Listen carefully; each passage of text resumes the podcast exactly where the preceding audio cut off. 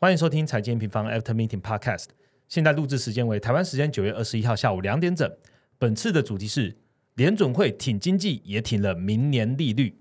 按下订阅，我们就开始吧。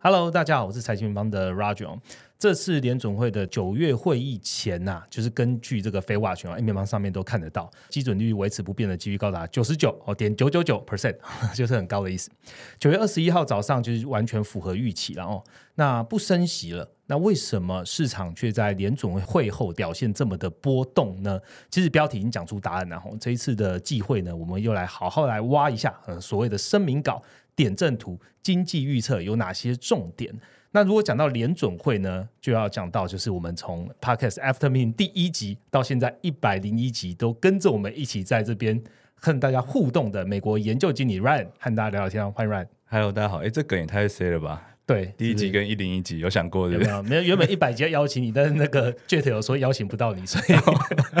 所以我们 say 好。好，我们这个礼拜录 Podcast 嘛，其实下个礼拜二哦，也就是九月二十六号。这个 Ryan 也会在 MEO 的全球经济展望线上会跟大家见面了哦。那除了今天的内容之外呢，最近有几个重点哦，譬如说长短天期的美债殖利率哈，这个回升到年内高点呐，见到一零五美元呐，还有这个九字头的 WTI 原油，想必有非常多的听众朋友想要知道这关键的第四季你该怎么做配置哦。Ryan 也借这个机会跟大家透露一下，和 Vivi 一起线上展望你担任的角色和提到的内容吧。哦，那 Vivi 的话，当然就是还是会把我们那个全球经营展望先讲过一遍嘛。那我这边的话，其实也就是做一个小活动好了，就是大家会比较想要听，就是说可能像鲍威尔在全球央行年会的时候，其实他有提到说，哎。他们现在怎么看现在美国的一个菲利普曲线长什么样子？比较长期呢，对，比较长期，他会决定说未来他货币政策要怎么走，还是大家会比较想要知道说，哎，像是油价现在回到了接近哎九十啊，已经可能大家都看一百了，对，那或者说像美国的一些罢工，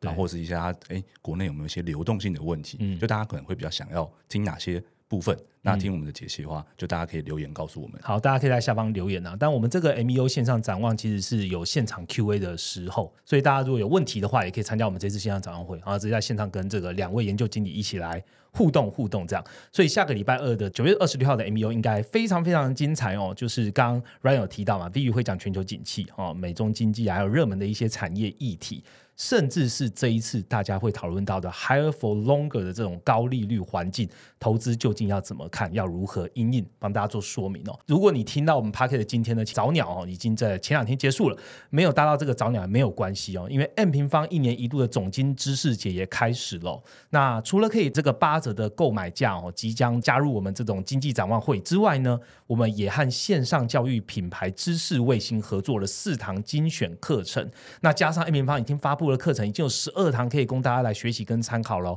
这些课程都蛮推荐大家可以好好的充实自己投资的 sense 啦。重点是哦，如果你购买任何一堂总金知识节的课程呢，我们都会再赠送 MEO 这个三百元的折价券啊，等于和早鸟优惠价是一样的了。那如果你想要了解的话呢，可以点击我们资讯栏的连接哦。那这边问 Ryan，你知道你在 A 平方的课程已经开了几堂了吗？哦，主题课程应该五堂吧，五堂或六堂吧。好，我故意之前没有跟 Ryan say，大概就是四五堂啦。哦，四五堂。对，有一堂是那个三大央行，那是 Ryan 的内容，但是我们是用另外一个伙伴录音把它录成的。所以，哦，Ryan 是我们这课程的主力中间讲师。所以，大家如果对于我们不同的主题，包含的数位货币啊，包含了原油、黄金啊，甚至三大央行，就要怎么看？里面有一些基本的知识，你可以透过我们这次总经知识节来好好的把它补强来学习了。那我们回到主题，联准会会议之后，哈，今天啊，录音的凌晨，我们也发布了快报。这个快报叫做“联准会九月不升息，预告年内再升一码，明年五 percent 高利率”，非常长，但也蛮多重点的。那我们今天的议题呢，就会针对这几个主题开始展开喽。也请大家打开我们的快报，一起和我们听下去吧。我们就开始今天的节目喽。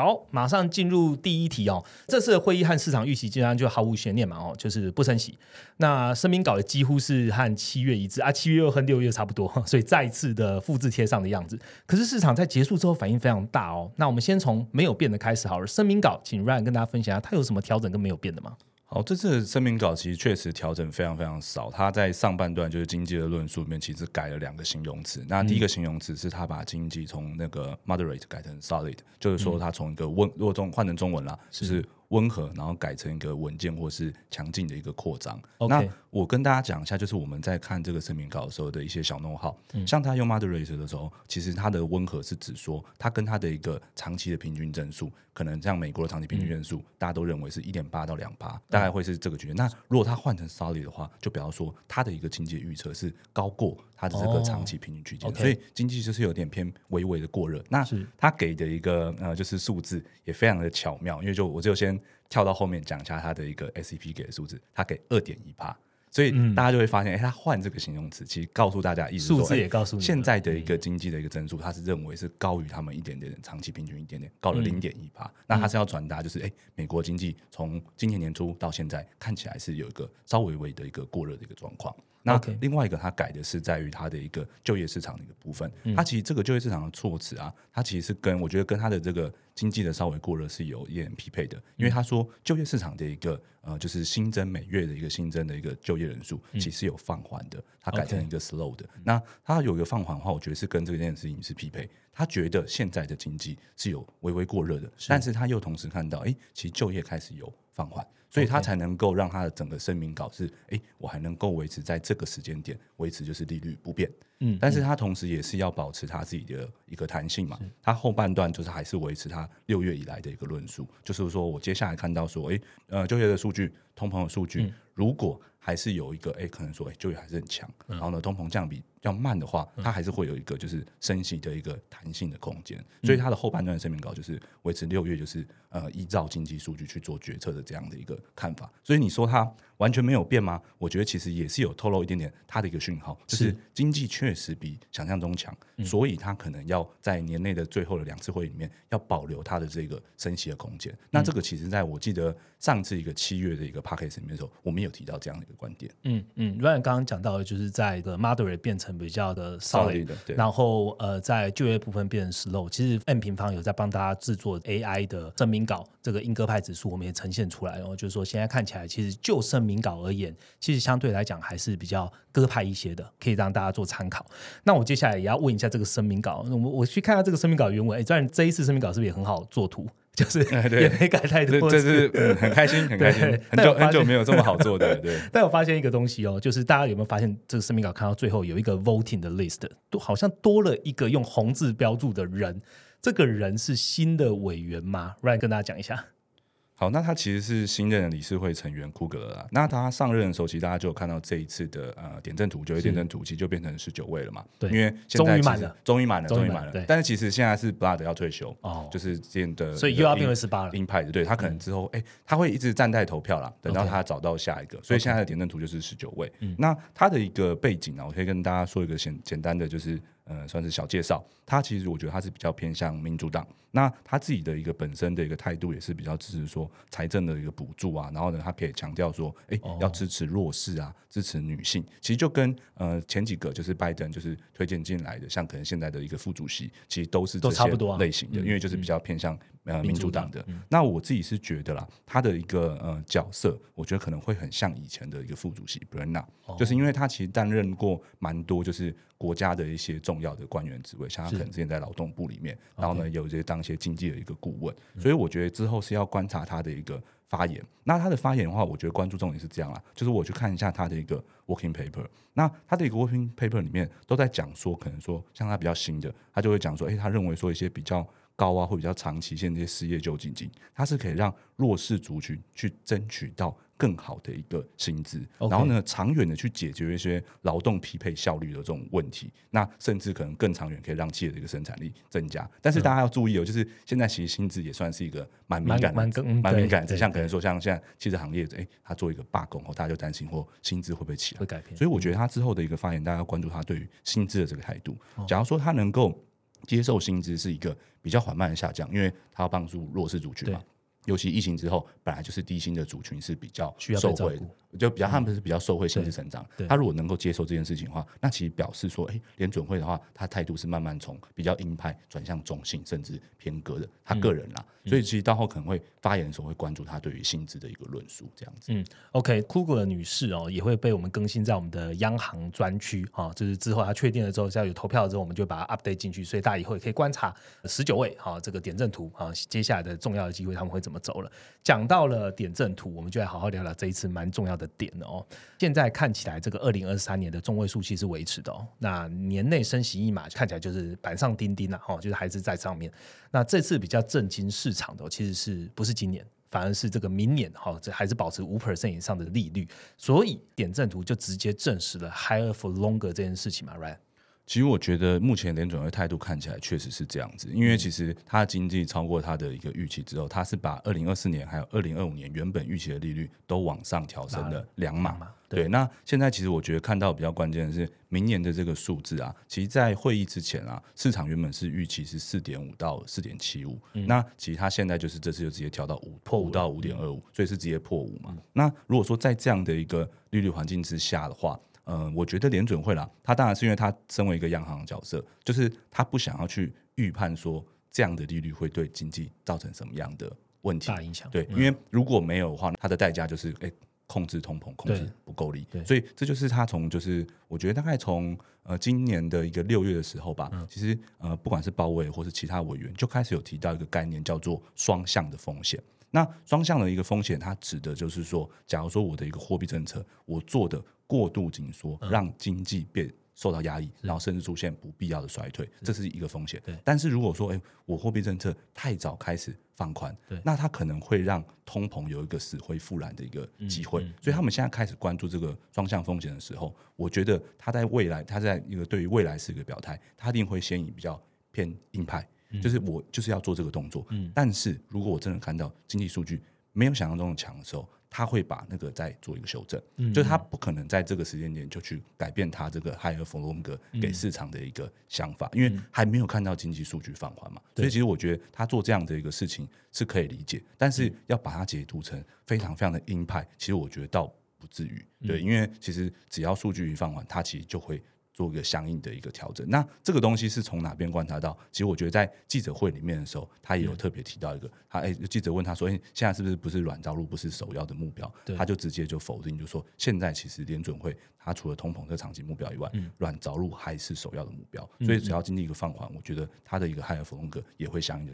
往下调。现在往上调，就是因为经济好。对，嗯嗯，其实那个 Ryan 之前在讲到联准会，尤其是二零二二年到呃二零二三年这一段的历程来看，我们都知道联准会其实做了很大的功夫在跟市场沟通，所以他也在做这个利率的预期的调控。他现在把它往上拉了一些，那未来如果他要再做调整的话，他的 tolerance 其实是相对来讲比较高的，尤其是他现在公布了经济其实有一点点、一点点的过热，对，他改成二点一帕嘛，其实有一点点过了，过过了他的 moderate 这一件事情，对对，所以他就用未来的明年、后年的这个利率，然后来控一下这个市场，这样子。其实我做个很简单的举例好了，就是其实鲍威尔他之前就有说一句话，然后我其实好像在。好多次的 p a c k a g e 都有讲到，他就说他在疫情期间的时候，他们就是判断过，就是通膨那时候是暂时的，就判断错了，所以做了一个错误的事情。那他们现在就是改变他们的做法，我就是要先持续我的路径，然后我先跟大家喊的比较硬派，但是等到数据看出来，哎，没有我想象中好，或是哎。呃，符合我的预期的通膨的放缓趋势的话，它其实这东西就可以改，因为还没做嘛。对对，所以我觉得他现在比较做的是朝这样的一个政策方向，那也是我刚才讲的一个双向风险的概念。对，那所以大家一定认为说不能再错了。对对，他这边说我一定要看 看到确定的我才做。现在讲二分法太容易错了。对对对对对。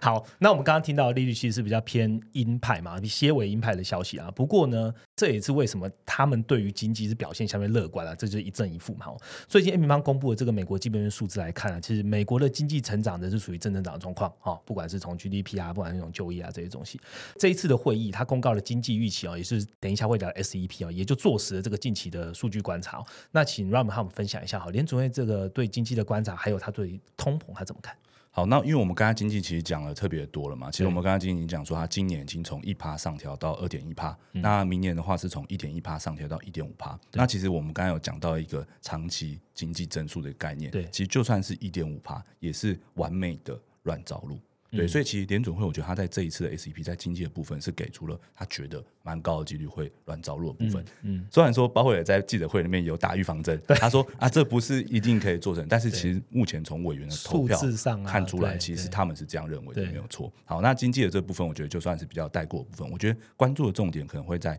通膨这一次的一个解释，就是为什么这次虽然说，哎，他调了。明后两年的利率点阵图升了两码，然后呢，诶，开完会后市场也大跌，但是我还是没有认为说他们是一个超级鹰派，或是要大幅的调整他们货币政策原因，其实就在他们的这个 S E P 的通膨预期，你会发现说，它这一次的一个整体的一个 P C，它从三点二帕上调到三点三帕。其实这个非常非常的 make sense，因为其实你看现在油价，哎，基本上是从八十涨到九十，其实一个很大的涨幅。对，那它同时间可能说，哎，像就业的薪资其实是卡在一个四到四点二之间，所以其实它这个一个整体的通膨有一个上升，我觉得是蛮正常的。但是其实联准会它今年的一个目标是把核心通膨去压到三点九帕，就它 S E P 上给的。但是这一次的 S E P 哦，它把上呃上次六月给了三点九帕。是进一步的下调到了三点七帕。对，那这个原因，虽然鲍威尔在这一次的一个记者会都没有特别去说，但是其实你从现在最新的美国的一个 CPI 数据，你可以看到他为什么要这样做，其实就是因为房租现在开始很明显的一个发落，对，而且房租它是年增月增双双的创下近期新低。然后呢，我补充一个，就是房租的一个机器，其实从去年。呃，就是大概下半开始是一路走高，走到就是今年年底的十二月，那它的月增创低的情况，月增其实就是当下的数字嘛。那你对比去年的月增一路创高，其他年增接下来下降幅度会非常也是可预期的，对，是可预期的快。所以我觉得他现在的做法就是，哎，我整体的一个 PC 确实啊可能会受到一些短期的一个波动去影响，但是它的核心 PC，但是它的政策目标其实是进一步的往下，是朝它的一个想要发展的通膨下降的这个路线去走的。那这个东东西，我觉得我看看这件事情有看一个时间点了，就是因为其实我们要知道说，美国最健康、最健康的一个通膨，其实还是要回到两趴。就是跟它的一个长期经济增速是一致的，它的这个经济的一个就是不过热也不过冷，这样才能够长远的往下走。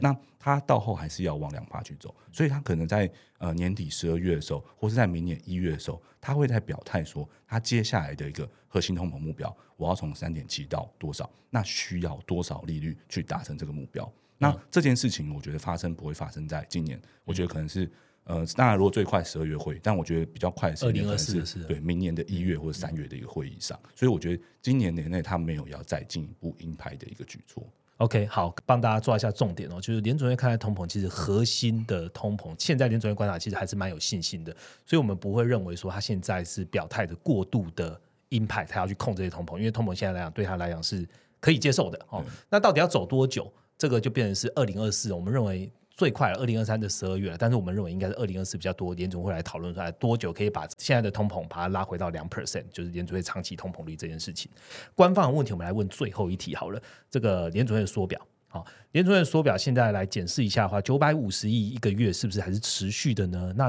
Ryan 有从联总会的这些反应里面有看到对市场流动性有负面的影响吗？好，那其实缩表这件事情，联总会好久没有沟通了，就是一直不变的到现在。那其实我觉得不变到现在，其实有个很主要原因啊。其实，在推这个缩表的时候，联总会一开始就讲，他其实是想要把 ONRP 降到疫情之前，因为疫情后 ONRP 就是市场资金太多了，所以一直不断的把它回存到联准会。那回存到联准会，其实是跟联准会拿利息嘛，那表示你这些钱根本就没有用到，所以联准会缩表就是要把这块。缩起来，就把它可能降到零，因为疫情之前是接近零。那它目前其实就是开始朝它的一个想要的一个方向去走了。那对于流动性有没有问题？其实我可以建议大家看几个数据啦，就是其实你从八月初以来，你会看到 ONRP 其实开始呃蛮明显的一个下降，显著的下降，显著的下降，大概从一点七四兆降到了现在的一个一点四兆，是那幅度大概是两千八百多亿。但是在同时间呢，就是像 TGA 的账户，就是我们之前有讲过，哎，债务上限时间的时候，TGA 如果要募到更多钱，发债发更多钱的话，它会吸收市场资金嘛。但在同期间，它其实只上升了七百六十四亿。OK，然后呢，我们再去看说，哎，银行在联准会这个存款准备金的一个金额，它甚至是逆势的一个上升了，就是四百八十八亿。所以你会发现说，现在的资金就是联准会缩表资金，几乎全部是由 ONRP 去承担，完全没有是呃完全没有用呃银行自己的本身的一个呃超额存款准备金啊，或是存款准备金去吸收。所以这件事情的话，对于流动性的影响就会比较低，因为这个 ONRP 本来就是美国的一个货币市场基金，它是呃存 ONRP 里面占九成的一个基金嘛。那这些它存在里面的钱，其实本来就是在跟联总会拿利息。那现在就等于说被联总会压迫的逼出来了。对，逼出来，你可能去买一些短债嘛，去买一些国库券，是这样子的一个感觉。对，所以其实是不会影响到就是呃市场太多的流动性的一个的部分啊。OK，所以就是九百五十亿，其实联总会还是持续啊、哦，不管他有没有做满，就是他的目标也是把 ONRP 的钱逼出来。那我们现在有从 ONRP 抽出来的钱来看的话，现在市本市场上的流动性基本上还是没有太大问题的。对，等于说 ONRP 一直不断的在挹注市场，但当然你说它的挹注，因为很大一部分会被缩表抵消嘛，所以会不会对于说其他资产再来挹注，其实它的一个效果，我觉得就是比较持平，它不会说它有点像跟那个缩表已经 offset 掉。但对对对，算是抵消掉这样子，对。OK，好，那这是我们联总会这一次 FOMC 的这个官方的内容哦。下一个主题呢，我们好好的帮大家来 recap 一下，究竟记者会问什么问题，然后我们一样跟 Ryan 来攻防一下。下个主题见。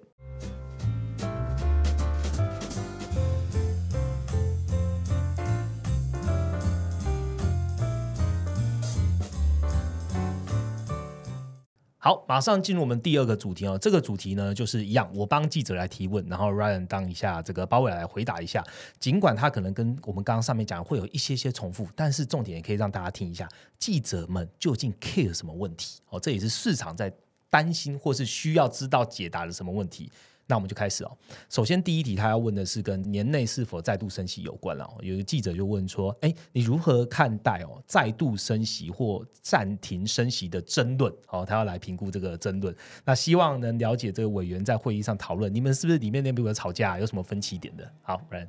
好，那其实这个部分呢、就是呃，鲍威尔啦，我觉得他基本上根本就没有回答人家的问题，没有。但是我觉得这是合情合理的，因为他身为一个央行的主席，他其实不能讲很的明确，对。但是他他其实是用一些数据的方式带我们看，那这也是我们平常在看利率点阵图的方式。大家如果去看这一次联准会给的这个九月的利率点阵图，你会发现哦，这个里面有七位的委员是认为说年内不需要再升息，哦，然后呢，十二位的委员是投年内要再升息一这次。七位也蛮多的耶。机会其实也蛮多的，对啊。然后但是我们通常在分析这个点阵图的时候，我们的想法会是这样，就是因为因为我们中中位数会是十嘛，对对，所以你会看发现可能要三位的人调整，它才会变成从可能说要从升息一次变成不升息，不升息对，它要三个人下调，对。所以这件事情通常对我们就会觉得是比较难一点的，嗯或者可能说如果我们看到了举例啊，假如我们看到有五个人调整，那就更难，是这种感觉，所以其实我们目前是可能在这段期间，我们就会去观察一些现在的一些票委他们的一些发言，就是有没有人会改变阵营的、嗯。那目前包伟他就回答说，其实现在这些呃七位的投票跟十二位的投票是大家的一个预估。那这个预估怎么做出来的？他又重复的强调说，因为我们看到了三个月的一个通膨都是往下的，然后呢，就业市场也是一个供需更平衡的一个状况，因为供需原本很紧张嘛，那这一次的一个那个职位空缺数其实大幅的降到八百多万，对。所以其实是看到哎供需没有这么的紧张，那可能对于薪资的一个推升就会开始下降，嗯，那种感觉。那他说联总会就是关注这两个东西，所以他们现在没有要下结论，他们就是要依照之后的经济数据，然后配合说前景啊，或者是一些呃市场的一些风险去做一个综合判断。所以我刚才才会开头说，我觉得他没有回答，但因为他回答就真，他真的就是这样讲，所以其实如果从我们的角度来判断的话，其实这个点阵图七对十二，其实呃照理说来，然后三位调整才会改变，所以我觉得是年内是确实还有在升息一码的一个机会。OK，那不过虽然他没有回答问题，但也讲出两个比较重要的面向。反正联总会不管它里面你要不要说它争论还是什么的，他们就是看通膨数据跟就业供需市场有没有平衡，对，对然后呢，如果进一步平衡的话，才会有委员可能做一个下有跑票的动作对对，才会有跑票的动作。好，那我们来下一题哦。CNBC 的记者他问说，SEP 明年通膨预期没有改变，好、但是政策利率会下降零点五 percent，代表什么意思？是不是代表你通膨会更久呢？你要更紧缩呢？那他问蛮长的。另外，他要问说，政策利率预期哦，连续四年高于长期利率，那我们是否思考一下，长期利率或中性利率实际上比预估还要来得高？好，那这一题其实也非常有趣，而且这个 CNBC 的记者就是 Stephen Leisman 嘛，他就是他。对，他是真的就是反正蛮蛮有名的一个主持人，所以他其实每次问的问题都蛮尖锐，然后都是呃，我都会特别去听一下的。那他其实在这个问问题的时候，他的一个呃第一句啦，我觉得他可能没有想清楚，因为他原本是问说，哎，S E P 就是明年的通膨预期是给二点五嘛，跟六月是一样，都是二点五，但是明年却预估说政策利率可能会下调两对两码嘛，这样子。那这个他就接说，那这样是代表通膨更持久嘛？但是其实你 S E P 就没变啊，所以其实也没有通膨更持久这件事情。所以我觉得他可能前面的问题是问错了，他其实应该想要问的是说，联准会有没有可能去。调整未来就是他们现在预估的一个长期利率跟中期利率的水准，因为他现在在讲说 S E P 上面哦，你会发现哦，已经连续四年，二零二三、二零二四、二零二五到二零二六的一个年底的一个利率预估都是高于二点五帕，就是长期利率的预估。那他就问鲍威尔说，这个东西是不是代表你们的中性利率其实实际上是更高的，其实是超过二点五？那这个东西我觉得大家可能听起来很模糊，就是哎。不知道是什么意思。其实我跟大家讲个很简单的一个概念，我们就做一个很简单的数学。假如说我们的中性利率是二点五的时候，对，那我现在假如说我利率现在是五趴，那我对于经济的压制力道就是五减二点五，我就有个二点五帕的压制力道。大家先不要讲讲讲这个。呃，要怎么压？要怎么压？对，你就讲成是二点五。但是，假如说我的中心利率不是二点五的时候，我假如说是三的时候，就是哎，等联总会估错，其实不是这么低，是是三的话，那我就是五减三，压制力道就会只剩下两帕，就会表示说压制力道比较弱。所以是他要问这个问题的这个意思。是那包括他的回答是说，其实蛮多的人其实已经在上调中性利率了，所以中性利率其实确实是有可能。高于现在给的长期利率的二点五帕，是，但他觉得说这件事情其实不是这么的一个重要。然后呢，现在的中心利率高于就是二点五帕也是合理的，要不然你就不会看到哎一直升息，但经济还是很好的状况。因为你会看到这样状况，就表示说压制的力道没有想象中那么强。对，所以他觉得这件事情是合理的。然后中中心利率高于长期利率也是合理的，但是他在这一块的表态没有进一步去表态说他需要做更多的升息。他其实在这块的时候是没有讲这句话的。所以我觉得他们现在给出的一个经济的 SEP 是二点一帕。所以他多保留了一个一码的一个幅度去做这个压制，然后他也知道说他的中心率可能是略高于他现在给的二点五，所以就是压制力道比较不够，所以他需要因为经济比较强，所以多做一点点的动作，但是没有要大幅上调，因为他没有这样说。对，嗯，OK，好，谢谢 Ryan 的回答，也解答了我的问题。第三题啊，问的跟失业率有关，这是路透的记者哦，他问说，呃，之前表示经济需要一段时间低于长期平均哦，才能使通膨回到两趴哦，但是这个 SEP 啊，明年经济预估一点五 percent，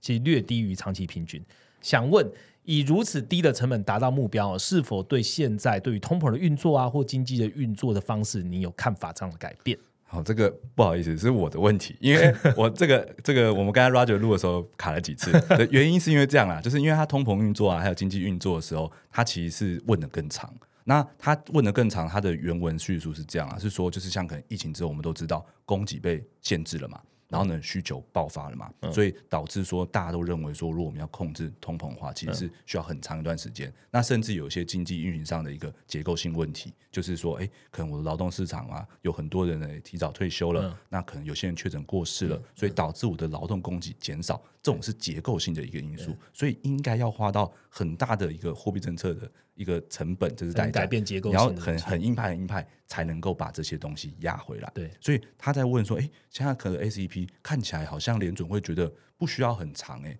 甚至你看嘛，今年还是高于一个长期平均的一个经济，明年只是略低于，然后你就觉得通膨可以控制回来了。所以记者他原本是要问这个问题，只是因为他问的太长了，所以我就把说成了就是通膨运作方式跟经济的运作方式。那包伟在回答这一块的时候，他其实有直接讲，就是说。他们其实现在已经看到就业市场的供需是很明显的实现了一个再平衡。他们叫再平衡这个部分，其实我觉得我们应该是从我们真我们真应该是最早讲的啦。我们从从年初在一到一到三月的时候就有说，就讲就业市场劳动供给真的移民，我们看到很大量的回归。是那包括也在这一块的时候举例，其实讲就是这个，他讲说其实现在哎为什么可以用这么低的成本？就是刚刚的讲的这个呃就业市场的一个供需紧张，其实劳动力供给。很快的有移民去恢复，那由这个去恢复的时候，就不需要去呃耗费这个失业率上升的这件事情的这个代价。但是最终啊，可能说如果说真的要达到两趴目标，可能还是要有一点失业率的微幅上升。所以它的 SEP 里面也会给说，哎，明年两年的一个失业率会是一个四点一趴。就它这个四点一帕就是略高于它现在给的这个长期的这个失业率的的就是水准嘛，因为长期的失业率准它现在给四帕，就是要略高于这个水准，通膨才能够呃就是很明确的一个放缓。嗯所以其实我觉得他在这一块的一个回复啦，我觉得算是嗯有回答到记者的问题，嗯然后呢他的看法是确实可以不用到呃就是可能大家原本想象的经济要衰退很严重，或是要失业率上升很多才能控制住通膨。他现在觉得只要微幅上升，大概略高于跟今年一样，略高于长期平均零点一就可以做到。哎都是零点一耶，我觉得是故意的啦。经济是二点一嘛，然后 CAD 四点一嘛都略高，这个这个 我就不讲些阴谋阴谋论，但我觉得就是故意的啦。这是说话的对艺术了，说话的艺术让大家知道，哎，确实有高于，但都一点点，对对对这样子。OK，好，那下一个记者来问跟降息有关的哦。呃，鲍威尔的发言，呃，被市场解读明年上半年哦不存在降息的可能性。那记者就问说，那是否鲍威尔要传达意思就是这样呢？你们的降息的时机究竟是什么呢？然后，这个是我这个昨天晚上听的最头大的问题，因为我就看早上一堆人整理的时候啊，鲍威尔说他从来从来没有说过要降息，然后我后来去听，怎么好像怎样都不是讲这个意思啊。其实因为记者是问他说降息的时机，嗯，然后呢，他是讲说，哎，你是不是讲说降息的时机是什么什么时候？嗯，所以鲍威尔是回答说，我从来没有讲过降息的时机机，不是说不降息。因为我那时候听到很疑问，就是说，其实鲍威尔在全球央行年会的时候，甚至更早之前的时候，就有明确的一个表态过，其实联准会是有一个降息的合理空间。那这个合理空间是在，就是假如说我现在的一个政策货币政策利率嘛，五点二五到五点五了。那如果说我对于经济的一个压制力道，就是看通膨我的实质正利率是多少，所以我用这个五点二五到五点五去减现在的通膨，得到也是一样，跟刚刚的对想法一样得到一个数字。那假如说通膨继续掉的时候，这个实质正利率就会越来越高，对所以它对于经济的一个压制力道就会越来越强。对所以到了一个水准之后，其实本来就应该让利率从限制性，就是对经济有压力的限制性，慢慢的往中性去调整。所以这件事情是鲍威尔本来就认为会发生的，只是说他在这一块就是不想要跟市场讲说我们什么时候做这件事情。那这跟他现在在前面的判断其实真的是一致的，是就是一定要看到数据，我们才要动作。因为没有看到经济数据之前，他的动作可能会是错的。那如果他做错了，那他的通膨呃从卷土重来的一个代价就会非常非常的高。对，所以我觉得他回答的是这个意思啊，就是大家不要去解读说明年绝对不可能降息。其实明年你看点阵图，如果今年不升息的话，会有一码的降息空间；如果今年再升息一码的话，会有两码的降息空间。对，其实鲍威尔他要表达是这个意思。其实重点还是在看点阵图了，然后给大家一个比较直觉式的思考。他现在连升息都不会告诉你明确的十一点，更考虑说降息的对啊，降息可能是更远的时候了。对啊，因为他在做通膨预期的控制，他怎么可能直接这样跟你说？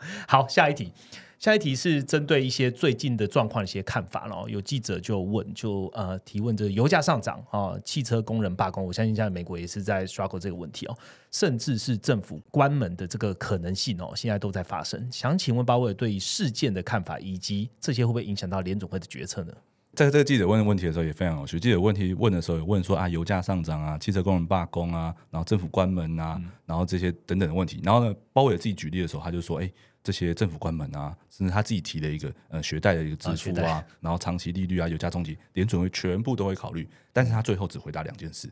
嗯他最后只回答就是他对于呃油价上涨的看法，然后还有汽车工人罢工的看法，所以他其实包括也知道市场通膨跟就业他想要讲通膨啦，对 他想要讲通膨，通膨跟就业里面的薪资，对，所以他其实知道哎记者问了这么一大堆，他其实只要回答这两个，他不愧市场派，因为他他就是后来别的记者问的时候，他也有回一些政府关门，但是就是他回这个记者的时候，他就只回答这两个。那我就先讲就是呃罢工的部分了。那包括他是讲说，其实观察历史上的一个罢工影响，其实对于经济产出、就业、通膨，其实都会有一个负面的一个影响。嗯，这个很合理嘛，因为你罢工的时候就会产生损失嘛，那就会减少嘛。那其实这个通膨的一个到底是它的是负面还是一个正向？就是可能像现在大家会担心说汽车的一个供给，假如说不足的话，会把减少车价推升起来。然后他说，这个东西像通膨就会是比较不确定的一个部分，因为它可能会取决于说，就是罢工的范围到底大不大，然后能持续多久，那它这个后续产量能够多快的去弥补这个供给的损失。所以他其实也没有给出一个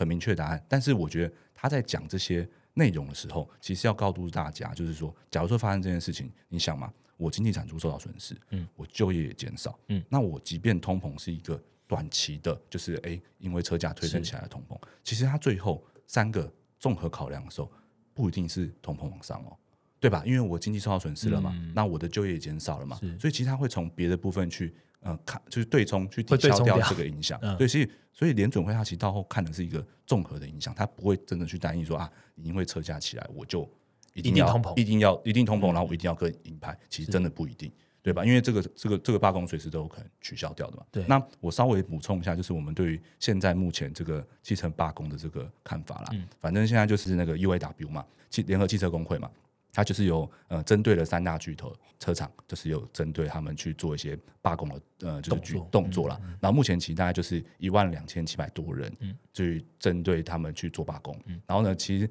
上礼我记得是上礼拜五吧，就成功罢工了一天。对，然后呢，这个东西的话，其实我觉得，呃，就是这个工会他们做的方式是蛮聪明的，因为他们就只针对这三大车厂，然后呢，他们呃，因为在罢工期间的时候，他们是要支付他们就是薪资的，给他们薪资，对他们给薪资的时候是大概给五百五百美元一周啦。那所以他们有一个罢工的一个基金，大概八亿多的钱。他原本可以支持整个工会，就是十四万多人，大概十一周时间。但是他把它缩缩短到只剩下就是呃一万两千七百多人的时候，他其实可以撑到可以打更久，可以打一百一十几周。而且其实说实在，他们做这种罢工的时候，我只要针对巨头打就好了。我巨头承诺了。好了，其他车厂一定跟，一定要跟嘛，因为最大咖都跟，你们其他怎么可能不跟？对，那如果你不跟，那我去去大车厂工作，有点这种概念。所以其实我觉得他们这个部分是蛮容易会成功的，而且可能不会拖到就是像市场想的这么这么的久。那刚刚就是配合鲍威尔讲话，就是这个东西如果不会放在扩到很大。然后呢，如果不会持续时间很久，我觉得它只是一个小小波浪事件，对小事件，它可能不会是一个长时间的一个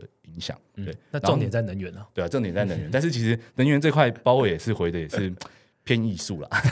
但但没关系，我觉得我还是可以帮他整理出一些重点，因为他其实是有讲说，像能源价格的这个呃上涨能够持续多久，会是对于通膨是一个很重要的事情。这件事情其实这个他这句话也非常好理解嘛，因为我们从八十升到九十，很快的两两短的短短两周，两周就对，所以它会很快的反映在 CPI 上。是，但是它如果没有后续继续九十冲到一百，甚至可能九十冲到一百突破一百之类的，那它对于 CPI 的反应就会慢慢淡化。对，这件事情是很很很合理的吧？所以他关注的是这个东西会不会有持续性。然后他觉得说，像能源价格的上升，在美国其实很容易的影响到呃其他的支出消费。就是你能源价格上升，因为大家都要加油通勤，然后都长途的，所以你只要这个一变贵，你就会排挤掉其他的消费。是，所以他认为说，这个影响也不是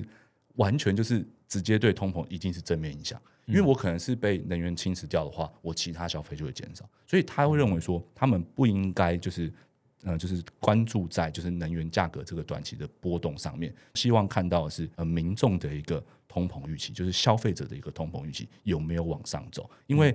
呃能源这个东西，它价格只要一波动，它可能呃两周八十到九十，然后呢可能下下一周可能九十到八，我随便举例啊，这不是油价看法，那好，它只要一这样回落，那通膨也立刻反应。所以他觉得不应该关注这个，是关注说油价这东西如果真的在高档持续很久的时候，把民众的消费者的这个排挤掉，通膨预期，他排挤掉了，或是他的一个通膨预期，他觉得要现在立刻消费，把这东西推起来的话，那他们的通膨就会控制不住。所以他是希望大家去看就是消费者通膨预期的数据。那如果在 M 平方的话，其实就是密大的一个短期通膨预期，还有长期通膨预期的数据。那这个数据其实，在呃就是每个月的第二周的礼拜五会公布，那公布初值。那其实这个月的这个初值是双双创下新低。所以也是，呃，我觉得鲍威尔在这在回答这一块的时候蛮有底气的一个原因，就是因为我看通膨预期目前是还没有反映到，那等到反映到的时候，我们再做进一步的决策。对，好，谢谢 Ryan 哦。这个刚刚的最后一题呢，其实这两个回答联总会的看法，其实都是说，呃，大家认为现在不至于到长期的影响，我还是要看这个延续性，不管它是罢工的延续性啊，还是说能源油价的上涨。那刚刚 Ryan 提到两个密大的数据，我们把它放在资讯栏，大家可以点击去看那两张图，它是比较高频的数据，可以让你做追踪哦。我们。花了将近。四十分钟的时间把联准会的 overall 都已经看完了，希望就是对于听众朋友，你不管是在礼拜日啊早上听到，或者说礼拜一通勤的时听到联准会，都可以让你比较快速的了解。哎，民方观察联准会，我们究竟在观察什么点？跟联准会这个最新的看法是什么？刚刚这我想要再多延伸最后一题啦，其实也是 Ryan 刚刚聊到的一个小点哈，就是政府关门，哈，美国政府又要关门了哈，每年都要对，每年来一次嘛，每年来一次债务上限，每年来一次关门。好，我也我也想关门一下，关门两周。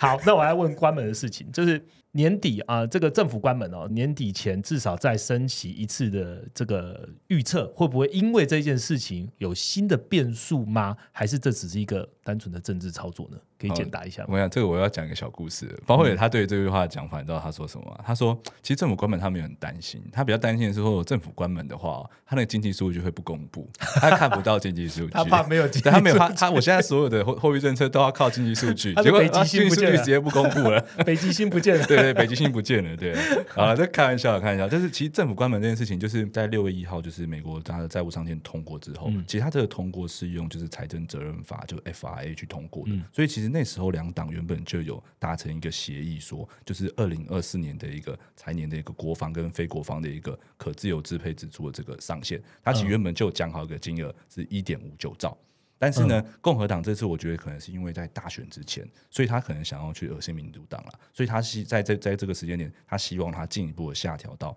二零二二财年的的，就是那时候花的钱是一点四七亿兆，等于他降，对他希望他在降，但是其实明明就是我在今年的时候采用了一个。财财政责任法对啊，不是已经 deal 了吗？就其实是 deal 了嘛，但是他现在就是不让你过，因为众议院还是由共和党去把持。对，所以这个部分的话，其实在我认为也会是短期影响的原因，是因为关门哦常常发生，就真的是每年常常发生，然后都是预算不够的问题。那他们其实美国就有一个方式叫做 CR，那就是可以一个可以临时去让政府去做呃行政支出的一个方式。是，那这个东西它的一个预算上限，其实就是你去年财年花的钱。那他现在这个 FRA 其实绑的谈好的本来就是用去年花的钱嘛，对，就是呃前一年就是一点五九兆的一个金额，所以你如果用这个一点五九兆的话，其实我觉得应该是呃民主党就是去申请 CR，它其实就可以让政府关门可能呃进一步的延迟，那直到谈出一个条件来，等于说用行政程序，它就不会立马关门就对，对，就是不会立马关门了。然后这件事情我觉得就是。呃，反正总统大选的时候就是会有这种这种波澜。乱那那那如果说真的好，你真的搞搞到哎民调不支持你的时候，其实共和党可能就会放弃再叫你降，因为其实你们六月一号的时候本来就有达成一个 deal 了。对，OK，所以我觉得这个影响不大，这样。所以这个政府关门基本上可能又是一个政治上操作的一个假议题啦。我对经济来讲的话，目前看起来不算太大问题，因为刚刚 Ryan 讲，当时已其实已经定好这个 FIA 这个机制了。那用行政程序的话，基本上也能让政府可以运作的哦。好，那非常谢谢 Ryan 哦，这一次跟我们聊了很多联总会的一些呃最新的 FNC 的内容哦。那其实刚刚 Ryan 在回答的时候都有透露啊，就是说，哎，市场情绪如何看联总会的方向，其实很重要哦。那联总会。关注的其实就是通膨啊，那通膨尤其又要看的就是大家市场对于通膨的预期，这些预期会不会因为最近的事件而被扩大呢？例如说刚刚提到的油价，例如说罢工啊，甚至政府的事件，这所有的所有会不会影响到你的资产配置跟投资呢？其实我们对也都会在九月二十六号的 MEO 全球经济展望这个会议上呢，会有 Viviana 还有 Ryan 一起在直播的 Live 来告诉你哦。那现在。在购买的也是一个最优惠的价格，欢迎大家点击资料理解可以来看哦。好，那这一集呢，就是我们解析这个联总会的会议重点哦。呃，最后呢，也想要跟听众朋友说一下，如果你想实时观察联总会利率的预测工具呢，那你一定要了解 Fed Watch 哦。这个数据呢，相信对于 M 平方的用户是不陌生的。其实 Fed Watch 呢是智商所所提供的免费工具啦，那它也特别提供了中文版，所以方便这些中文语系的投资人呢可以轻松的查阅哦。我们用这一次 FNC 的会议来看啊，其实两周前就观察到 Fed Watch 市场预期啊，在九月的维持利率不变嘛，在五点二五到五点五 percent 这么高。那建网呢，其实还可以支来哦。从 Fed Watch 我们可以看到，未来几个月的 Fed 升降息的几率还有幅度，以及呢这个年度哦升降息次数这些资讯呢，可以帮助投资者呢验证过去的判断，来思考你的未来投资。